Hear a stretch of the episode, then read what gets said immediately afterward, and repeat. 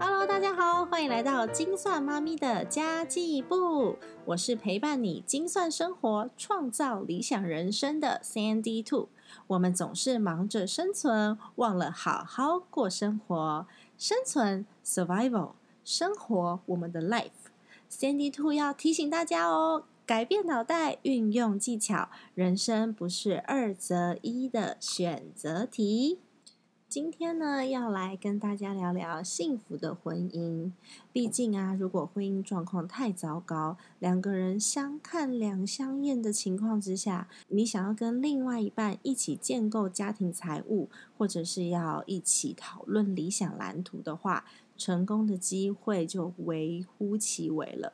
所以呢，你跟另外一半的感情维系是非常重要的哦。Sandy Two 今天有荣幸请到拥有十多年资商经验，而且是国外留学主修婚姻与家族治疗的咨询师 Lily 来跟我们聊聊婚姻关系。因为 Lily 今天人不在台北，所以我们用视讯的方式录音，然后遇到全台大雷雨。今天是六月十四号周日的下午，你就知道雨到底有多大，全台湾都在下雨，所以呢讯号有一点点不清楚的部分呢，就请大家多包涵啦。不过呢，我们今天的内容非常丰富哦，我们两个居然默默的聊了一个半小时，超过原定时间的三十分钟，因此今天的节目将。会可以分成上下集，让大家在听的时候呢比较轻松，不会这么有压力。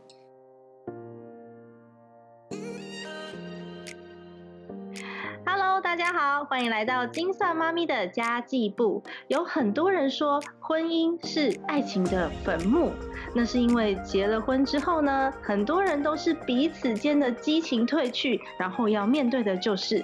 生活的现实了，那因为世界上没有两个相同的人呐。夫妻感情要长久相处的前提，就是要互相尊重彼此的差异喽。真正的包容对方，甚至用自己的优点去淡化对方的缺点，而不是只有表面包容而已哦，那都不是真的呢。那很很多人会说，包容其实就是压抑跟忍耐。当然不是这样。如果说是压抑跟忍耐的话，你的婚姻迟早都会出问题的。我们常常看到人在 Facebook 上面秀恩爱，或者是拍那些放闪的照片，它都只是表面功夫。有很多很多明星也是拍了漂漂亮亮的恩爱照，结果哎，下个礼拜就离婚了。天哪！所以呢，回到家里关上门之后，才是真正考验的开始喽。那因为 Sandy Two 已经结婚七年了嘛。但是婚后呢，也有一段磨合期的血泪时期。那当时两个人都很直来直往，比较没有智慧，然后伤害了彼此，所以要找回感情，就要花更多更多的时间跟心血。但是今天 Sandy Two 要来帮大家少走冤枉路喽，教大家怎么找回爱的初衷。那么今天邀请的这一位来宾是一位心理咨商师，同时也是两性专栏的作家 Lily。Lily 是 CD Two 进修课程上认识的同学，我觉得呃喜欢学习有一大好处，就会会认识非常非常多同温层喜欢学习的人，也都是积极有想法的人。先预告一下哦，这一集非常适合夫妻或是男女朋友一起听。如果你的另一半有空，欢迎你们两个人手牵手，依偎着彼此，卧在小沙发上面，放着轻松的音乐。然后，如果可以的话，就来两杯红酒，享受接下来的时光吧。那我们就来欢迎今天分享的嘉宾 Lily。Hello，Lily，你好。Hello，大家好。哇，好棒哦！刚刚稍微介绍了你一下，是很很专业的心理咨商师哦。那我也想要请你稍微介绍一下你自己，还有你的故事背景。好，谢谢 Sandy Two，还有谢谢大家收听。呃，非常开心啊！今天有这个机会呢，能够跟大家分享我自己。那我是 Lily 麦，麦当劳的麦，嗯，是商师，会从事这个工作啊，其实是有一点误打误撞。我在大学的时候啊，我们是在加拿大温哥华念书，那个时候出国有这个机会，然后呃，因为在那边华人很多嘛，那所以大家都念的呃。就是每一个系都有这样，那我那个时候数学很差，然后英文也是，呃，不可能说比白人还要，就是你对华人的脸孔要去教英文，就有点怪怪的。完全可以了解。对，所以那个时候对心理学就嗯，大学时期觉得人好难好难这个问题，然后就对心理学蛮有兴趣的。那后来呢，修了一堂辅导的智商课以后，哎，我们有一个。功课就是去做那个跟，就是你要找一个同学，然后跟他咨商，然后把这个过程拍下来这样子。那我交了那个功课以后呢，老师就问我说：“哎，有没有想要从事这个行业？”然后我吓了一跳，因为我没有想到说，嗯，就是老师会肯定我这个。老师觉得你很适合。对对对对对，老师可能觉得不知道看到什么东西，然后他就说：“哎。”你以后会有兴趣做这个吗？这样子，然后我就好开心哦，哎，没有想 过心理师这个东西耶，这样子。嗯。然后后来啊，大四的时候又因缘际会，因为为了研究所，我们要一些义工的时间这样，然后又因缘际会去生命线当义工。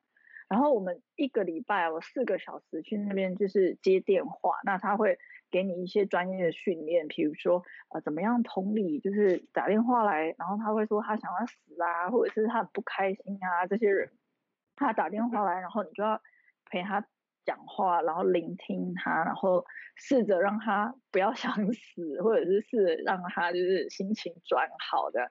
哎，我觉得每个礼拜我好像每次接完这些电话，然后回来以后，我就觉得怎么会那么开心？我既完全没有拿到任何一毛钱，可是比我打工任何都还要开心这样子。然后我就发现，礼拜四个小时哦，只能四个小时，因为他不想要你就是太累，所以你就会没有那个同理心。因为我有听说过心理智商师，其实你要先治疗自己的心理，因为你会吸收很多很多人负面的故事，然后你就会有的有的人会变得反而忧郁。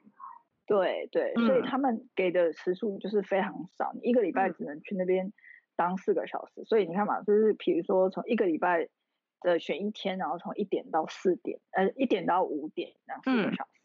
对，而且你在接电话的时候，他们通常会有学长姐在你旁边，就是如果你有任何问题，你就马上写字条说哦。比如说这个人真的要死了，就 然后你就会觉得啊，我没办法 handle，然后他们就会在旁边写字条教你要讲什么这样，所以其实都不用担心，然后很好玩，我觉得。所以我觉得在那个那个经验之后，就觉得哎，原来就是帮助别人，既然。蛮好玩，然后蛮，嗯，其实我心里会得到一种莫名的满足感，这样子，嗯，对，我就开始渐渐哎有思考说是不是呃要来走这方面的专业这样，然后后来就是我就是考研究所的时候，临近就是我在温哥华嘛，然后附近美国有一个西雅图有一个呃 Seattle Pacific University 有一个婚姻跟家族治疗的系嗯。的，那。你知道大学生、高中，其实我那个时候就是一个很浪漫的女生，然后喜欢谈恋爱啊，然后喜欢跟男友就是互，就是喜欢那个两性关系那个东西。可是我一直不得其门而入，就是会有的时候会觉得为什么这个男生不够爱我，或者是有一些搞不清楚的状态。那我有时候只是我们没有办法解读他们的心态而已，并不是他不够爱。对吧？对，可是就是那个时候就会想要去看很多两性关系、两两性关系的书，然后想要研究男生女生的心理，就是为什么为什么会那么不一样这样。嗯，然后所以看到这个婚姻跟家族治疗，我就觉得哎，好像蛮可以的，我可以去试试看这样子。就是反正好像婚姻是全世界所有人都需要的课题，然后每个人都会遇到问题的，那就是。哎，对啊，我觉得如果可以去念的话，应该会收获蛮多的，所以我就很幸运，然后去面试了以后，然后就考取了，就录取了这样，然后在那边念书跟实习两年，那两年呢，就是边念书边实习，真的是我人生中非常非常充实跟美妙的日子。哇，我觉得婚姻跟家族治疗系所 听起来很专业，就是它比较要要研究到很冰山的深层呢。对对，就是对啊，心理心理智商只是它只是一个很大的一个，比如说一个很大的范围。那可是大家心理师进去以后，有的人喜欢儿童心理学，有的人喜欢老人心理学，有的人喜欢犯罪心理学，嗯有的人喜欢社会心理学，所以这个大的范畴里面其实分非常多的小枝节。嗯，那刚好就是我因为太浪漫，然后太喜欢谈恋爱，我就是。觉得说这个婚姻跟两性啊是每个人必修的课题，然后有常常看到就是会那个夫妻吵架。然后要离婚啊，然后台湾的离婚率也蛮高的，我觉得我这个应该不会失业的。原来是为了失业，应该不是吧？就是我自己又有兴趣，然后也刚好可以，就是觉得说，哎，我不管在美国就业或者是在台湾就业，应该都会有蛮好的市场吧。我那个时候是抱着这样的对这样的期望，对。嗯，那你后来就是选择回到台湾了嘛？对对，后来毕业以后呢，因为就是已经在国外很久了，那爸爸妈妈希望我回来台湾，然后回来台湾以后就考证照，考台湾的心理师证照，嗯，然后就一一连串在医院啊，在大学啊，在智商所啊，都有很多就是个个人对个人、团体智商办活动、讲座，然后。在大学的时候也会有很多行政的事务，这样对，累积蛮多很好玩的经验跟人脉的。嗯因为我我那时候算蛮年轻的，二十六岁就已经已经有考上了，然后二十六岁那个时候办讲座要讲两性，然后就来一堆妈妈，他们就觉得觉得你太年轻，就说哈，你太年轻了，我都觉得那个智商师真的是年轻，真的是一个。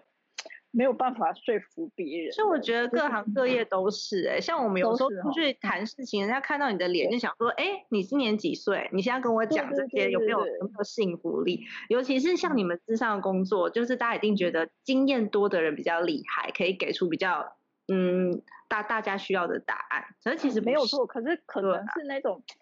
有一种安全感吧，没错，的确是。对，可能你有婚姻，然后你有小孩，所以你懂我在讲什么。就同理可是其实其实其实不见得，但是大家就会嗯会觉得你可能会比较更了解这样子。对对对对，所以我那时候就是刚回来也是。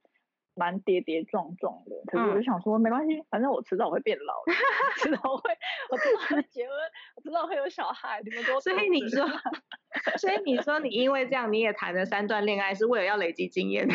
没有，哪有人这样？所以没有，我就个人情，因为那是理论方面嘛，对不对？那身为一个自己是一个婚姻跟家族治疗师，那自己在爱情的路程也谈过。就是认真的三段恋爱这样，嗯，不认真的就不用讲了，就认真。对，然后呢，里面就是有发现很多自我认识跟找寻内心的自我的，嗯，对。那目前跟老公呢，已经这个月底就要迈入第八年，哎，其实跟你差不多哎，因为你刚刚讲你第第七年嘛，第七年呢，我现在是正最养的这一年。没有，三年就养，你已经超过很多，我超过了，可以，对对对，可以安然度过了，嗯，真的真的真的，其实每个婚姻都有美丽，然后困难之处，尤其是有了小孩之后啊，因为我跟 Cindy Two 其实跟大家分享，我们要光是要瞧，就是可以来访谈的时间，我们就瞧了瞧超久的。一下是小孩要洗澡，那小孩醒了，然后要带小孩出去玩，或者是小孩在外面大叫之类的。真的真的，我们两个的宝贝都太，就是目前都还需要大量妈妈还有照顾者的时间这样子。对，所以对我们两个真的是非常不容易超出这个很宝贵的时间这样。没错，那。我们家哥哥现在六岁，然后妹妹三岁，然后有了他们以后呢，感觉这个小家庭更美满、更完整，嗯，真的很幸福的。真的有了小孩之后，那其实我有时候看着我老公小孩，会觉得，嗯，天哪，人生就这样很美好。像刚刚我带小朋友去那个动物园玩嘛，我们就坐捷运回来，我老公抱着小孩，然后两个人在捷运上面休息，我就觉得这个画面就足够美好。嗯，对啊，嗯，真的真的就是这种小小的幸福，但是因为你是很辛苦，然后才偶尔有的这种 就会没错，就。是快累翻，有的时候真的很想要大吼大叫，或者是真的对啊，很很累很累的。嗯，尤其你说你哥哥，哥哥六岁，妹妹三岁嘛，但我其实我结婚了五年多我才怀孕的，我前面一直怀不上，所以这个我就觉得很宝贝。嗯，真的真的真的，然后每一个宝贝都是很珍贵的。对呀，然后刚刚 Lily 有讲说，就是认识自己跟追寻内心的自我，我觉得这其实是蛮关键的，因为有很多人之所以看对方不不顺眼，是因为他自己的内心没有被满足，而不是对方的问题。是，对吧？这个是真的，没错。这个是呃，我们就是已经走到灵性了，因为我觉得心理智商，你一直探索，一直探索，为什么会一直探索？是因为我跟个案物谈过程，还有我自己在走生命的历程的时候，有时候会遇到真的很难解决问题的时候，然后会说，那为什么会这样？就是为什么有一些事情是你连呃理论，连任何。都找不到，都没有办法解。决，然后就会去找往往更深里面探索灵性部分到底想要告诉我们什么，嗯，然后就其实就会发现说，这都是上天要给我们的功课，就是要让我们成长的一些，就是这这些难关可能是一种礼物，可是你要打开外面的包装，你才会知道，哦，走过来以后才会知道，哦，原来这是一份礼物，成长的礼物，嗯。对啊，所以我我觉得有时候你要够理解自己的情绪来源嘞。像我以前也是脾气很大的人，是，然后就都就情绪来了就来了，我也我也自己可能我那时候也不够成熟，所以我也没有办法冷静下来思考。然后后来。呃，我就觉得那种就是无法冷静被情绪带着走，其实不是一个很好的现象，它会影响到我未来的发展跟我的人际关系，甚至我自己就是对自己的期许。然后我后来就看很多相关的书，你不知道你有没有看过有一本书叫《情绪之书》，有吗？没有，他拆他拆解一百五十六种情绪，然后有很多情绪是自相矛盾的。哦，我觉得没有哎，没有吗？可以找找看。嗯，这本书很厚很厚，因为一百五十六种情绪它分得很细。然后我就觉得对我来说帮助蛮大，因为我有时候会，我只要脾气一来，然后我就会去思考一下，我到底为什么现在要生气？那有可能不是我先生的问题，也不是我小孩的问题，而是我为我我之前的经验导致我现在有这样子的感受，或者是。发生的其他的事情导致我现在的情绪不稳定，然后那个我先生跟我小孩的行为或是语言只是一个 trigger，trigger，对，没错没错，哎，那你真的已经可以当一个就是不用拍照的智商师了。其实我们智商师 很多嗯很多时候在做的就是去拆解个案的情绪，就是他的感受，他为什么像你说的他很生气很生气，那为什么你这个情绪里面背后的是？嗯，难过，或者是失望，或者甚至是呃，就是没有被满足的期待，到底是什么这样子？其实就像你说的，对，那个对方只是一个 trigger，就是他刚好是这个事件的你刚好想要发泄的一个对象。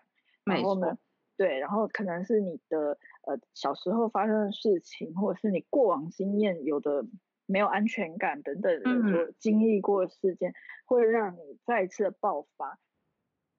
那这个经验就会是一个很好很好的选择，就是你要进步，还是你要一直不断以后在重复的事件里面都做重复的选择？嗯，你懂吗？就是有些人就选择一再一再的爆发，然后不知道为什么，然后可能一之后就变成大家都离开他，因为受不了这样。可是有些人就像你这样子，就是他会去呃去去探索底下到底发生什么事情，然后去自我反省。去自我说，哎，那我之前是发生什么事哦？也许是我以前被抛弃过，所以我没有安全感。所以当这个新的男朋友、这个新的呃对象来的时候，他又勾起了我这个没有安全感的这个这个钮按钮 button 这样子。可是你自己其实不一定知道这个情绪的来源，它就是潜意识里面会会发生的，它就会在你的很。亲密的关系里面触动这样子，嗯，然后触动了以后，我们就要去寻找。如果寻找的好的话，或者是说你这个对象够温柔，然后够愿意跟你一起去努力的话，然后他可能可以协助他协助你修补你这个不安全感跟过往的那些经验，这样。的确是。因为我觉得真的要认识自己的情绪，才有办法调整行为。但我一开始也觉得很难，很很很难度过这一段，因为我本身就是就是很怎么说，也不是说激动，比较比较快急性的人，对，我是急性的。对，然后有的时候，有的时候就是可能跟先生，我们前三年其实蛮蛮冲突的。然后我后来就觉得，因为是原生家庭的关系啦，这个我们后边可以再聊。然后后来我就，对啊，我就觉得说，呃，我要跟我跟我先生在一起，是因为我想要一个幸福又快乐的日子，然后也是我那时候结婚的初衷。但是我现在的行为跟语言并不能达到我的目标。嗯，所以我就尝试去调整，然后看看书啊，我才会找到这本情绪之书。我觉得很有趣，因为只要调整自己，其实真的你可以影响的范围很大。真的真的，那你很厉害哎！你透过自我探索、自我疗 愈的方式去找到，哎，对，就是去检视说，哎，其实这个不是我要的目标啊！我现在做这件事情不能，反而会让呃我跟这个目标，我幸福的目标背道而驰。那我为什么要做？这个动作，或者是为什么要发泄这个情绪呢？嗯，对，没错，好棒哇！对，你看 你在国外做过 intern，然后在台湾又当过咨商师，你有听过很多案例跟故事，有没有印象很深刻的？很多，很多，嗯，有的有一个大陆的 couple，他们住在美国，然后那个时候当 intern 的时候，呃，我去他们家。就是帮他们，因为他们两个也是吵得很凶很凶这样子。嗯然后我记得那时候 intern 的时候非常没有经验，也治不住他们的那种火爆的场面这样。结果就一个就给我冲上去楼上屋顶还是什么，然后一个就反正他们 就一直吵，天哪，完全都停不下来，就变得很难控制这样。嗯。对我到现在都有很多很多很好玩的经验这样。嗯但是真的。夫妻真的是非常 dynamic 的一个 com，就是跟个人智商是完全不同。个人智商就是他可以心平气和讲嘛，至少你还可以 hold 住。有时候夫妻之间他们自己会有一种 dynamic，他们自己的关系，他们的互动，那你要去 hold 住，或者是说去中断他们。就像你说的，如果他们要讲出不好的话，或者是伤害对方的话，那你及时去。中断他们，或者是叫他们冷静，有时候都是已经快跑出来了这样。而且你的角色也会很尴尬。没有啊，我就是要中立，就是试着试着，就是让他们两个都觉得我就是有在为他们着想，而不是呃偏袒哪一方的。嗯，对对对，我们是在为着一个他们想要更幸福的一个大方向努力。那台湾愿意找智商的人多吗？愿意啊，我之前在大学的时候，嗯，也有遇过。一对他们是即将要结婚的，那刚开始是女生来，因为她想要知道说，哎，这个男生适不适合，就是是不是我我已经跟他交往一段时间，适不适合走进，嗯，就是婚姻这样子。那他们就有点做 premarital，就是婚前之商这样子。嗯然后我们做了没有多久以后，哎，那个男生也来了，我就觉得还蛮好的，然后就帮他们做个个性。哦，让彼此更了解。他们两个真的蛮不同。对对对，就是他们以前会讲说，哦，他们两个就是去旅行的时候会吵架这样。嗯。因为一个就是会做好行程，然后另外一个都不做那样。嗯。那个性测出来就是一个就是计划型，然后一个就是随性的。嗯。那所以当然那个女生就说，为什么每次出去都是我在做计划，她都不做？因为随性的人她就是觉得。只要出去了，我们看到什么，然后我就开心了。对，我就开心了。还需要做什么计划？可是计划型的人就不行，他们就是说，那我们要玩什么玩什么，先要计划好，然后要坐电车，还是要走路去，还是要坐车去，怎么去？这些东西都要规划，不能这样子，就是 草草率率的这样。可是做了那个做了那个个性测验，其实就还蛮明显的，为什么他们会有这种差异？那我也发现说，夫妻其实都是配好好的，其实一定都是有差异，不会，你不会找一个跟你一模一样的人结婚，就无聊啊。对啊，你干嘛找一个跟你一模一样的人结婚？所以一个如果是很社交，一个就是很喜欢待在家这样子，那变成他们本来刚开始是相互吸引，然后后面又会变成说，哦，你怎么都不跟我出门，或者是啊你怎么都没朋友，超讨厌。就是优点，优婚前的优点，结婚之后变成缺点。有的时候会变成这样子。对，其实我觉得愿意找智商师是件很好的事，因为其实我之前有想过找智商师。的原因是因为我跟我先生，我我觉得应该是怎么说？应该是你还要在两个人感情都还不错，想要为对方更进一步进一步的付出的时候，你就要去找到方法，而不是你真的已经婚姻破碎了以后，你才开始找方法。所以我想要找智商师，是因为我有讲过嘛，我们前三年就是吵得很凶啊，因为就是原生家庭习惯不同啊之类的。然后后面是因为双方都想努力嘛。那现在到现在已经七年了，假设我那时候就是找智商师，然后。然后我们就了解了彼此的不同，搞不好我第四年、第五年就解决，我不用拖到七年。对，不知道，不知道，不知道啊。对啊，你这个我们要开辟另外一个时段 对，我们不是吵很凶的那种啦，是真的会有一些像刚刚讲的一个是计划型的随性，我就是太随性，然后我先生非常严谨，所以就变变成彼此都要调整，因为他有的时候很严谨，我会压力会很大，然后我太随便，他又觉得不舒服。对，就是这个就是，我觉得婚姻就是要让彼此学习对方没有学习到的功课。因为计划型的人，他为什么之所以喜欢计划，就是他可能有某部分就是没有安全感，所以他必须要计划。所以他跟你随性的人在一起，他会觉得说，哦，他其实某某虽然像你说的，他觉得哦你怎么都没有乱无章法，可是他跟你在一起，他某个部分他也会比较。轻松放松，你知道吗？他不会是又要跟计划型的人在一起，然后两个计划型在一起哦，天天都按着计划，这样很累。而且两个人的计划如果不一样，那更有得吵。因为如果计划型的人，像呃计划型的人，他他有了计划之后，随性的人就说没关系，反正我不在乎，我就随随便你。对对对对对对对啊，都是互补的哎。嗯。然后我们随性的人。也是需要计划型的人，有时候要推我们一下，不然就是太乱无章 法，没错，随性就是什么东西都没有办法做，也不好这样。对啊，因为我跟我先生就有点互相牵制的这种感觉。像我有时候东西收不好，或是我东西放在哪里不知道，然后什么时间忘记了，他就他就会帮我，就是记得清清楚楚的。对，所以你看这样子不是很好吗？就是互相学习彼此的呃优点，彼此的差异这样。没错，那我觉得就是婚姻当中最容易出现就是一些什么个人习惯啊、价值观啊、金钱观啊，或者是教养，甚至我觉得外遇那已经是就是这些呃前面这些这些金钱观、价值观都已经完全没办法磨合之后才会发生外遇这件事。那你觉得要如何去避免这些问题？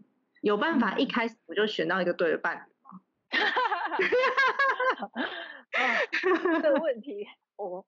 哦，我听到大概是一个研究论文型的重量级问题。是吗？一开始要选对伴，如果大家都可以做的话，那就不用婚姻智商啦，对不对？对啊，不是就配对嘛，不是基因配对输入进去之后，我就选到一个对的伴侣，然后就对啊，那我们以后就开一个工厂，就开一个什么交交友网站，你就是要选这个，那之后相亲的每个人也都就是照着相亲配就好，对不对？对对对对对，没有那么简单，因为很多时候我们在选择伴侣的时候，都是很盲目被我们的潜意识牵动，而不知道为什么。哎，你看哦，有的时候人家帮我们安排上，可是我就没有办法，就是条件都对了，然后什么都对了，可是你就是没有办法跟他来电，对对，就是感觉不对，就是没有办法坠入情网。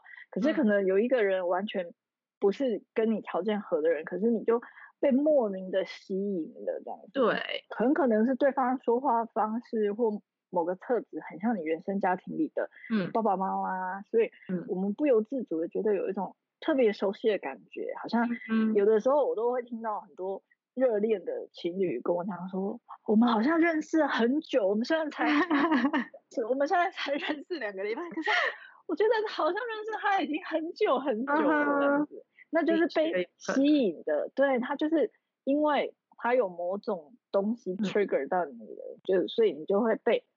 你的心就通电了，这样，嗯，对，所以我就觉得，嗯，这个问题真的很难，没有办法 选对。真的，而且有些人很奇怪哦，就是明明你知道这样子类型的男生不适合你，但是你就会一直不断的选择的都是同样类型的男生。没错，没错，真的就是真的原生家庭里面有一些 program 错了，要去要回去微调的。对，透过我的智商或者是。催眠，可以去找找出答案这样。嗯嗯，没错。那我自己用的方法有两个，如果你叫我选伴侣，怎么选对伴侣，我觉得很难。但是我自己用的方法是一个是理论，然后一个是实物。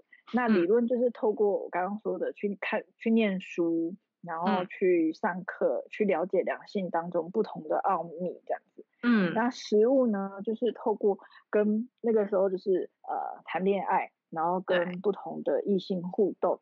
嗯，那你跟对方互动的时候呢，就哎为什么这个人特别吸引我，或者为什么这个人明明条件很好，可是我完全没有感觉？你就会去回来的时候，你会一直去思考说，到底是什么什么什么东西，嗯，让你喜欢什么东西不喜欢哦，然后慢慢的慢慢的。经过这些经验去累积对自己的认识，还蛮有趣的。就是认识自己没有那么简单，就是你要靠不同的互动哈，然后去随着年纪更了解自己想要的是什么。哦，原来其实我没有那么想要很会赚钱的男生，因为他都不陪我。那可能我比较想要的，原来我一我一直以为我很喜欢成功的男生，然后很赚钱的男生，可是。他当他不陪我的时候，我又觉得失落。哦，原来我喜欢最最根究底，我喜欢的是简单幸福的人生。我其实没有那么喜欢有钱跟成功这件事情，这样子。没错，就慢慢慢慢慢慢的，对，嗯。所以我觉得有很多时候，那个答案都在你自己的身上。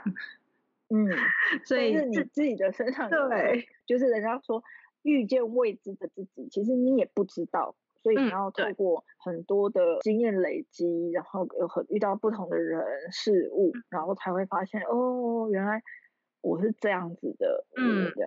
嗯，我我觉得这议题超大的，因为很多人是一辈子 都不知 道问题。你现在对这一问一个议题，有的人这一辈子都不知道。自己是是呃，你一辈子都不认识自己啦，应该是这样说。嗯嗯，对啊，我有认识很多老人家，到到年纪很大了，他还在对身边的人发脾气，然后导致他身边不愿意有呃，他身边连家人都不愿意靠近。那我觉得这种就是没有认识到自己，然后也不知道自己来到这世界上到底是为了什么，然后就这样一辈子就过了。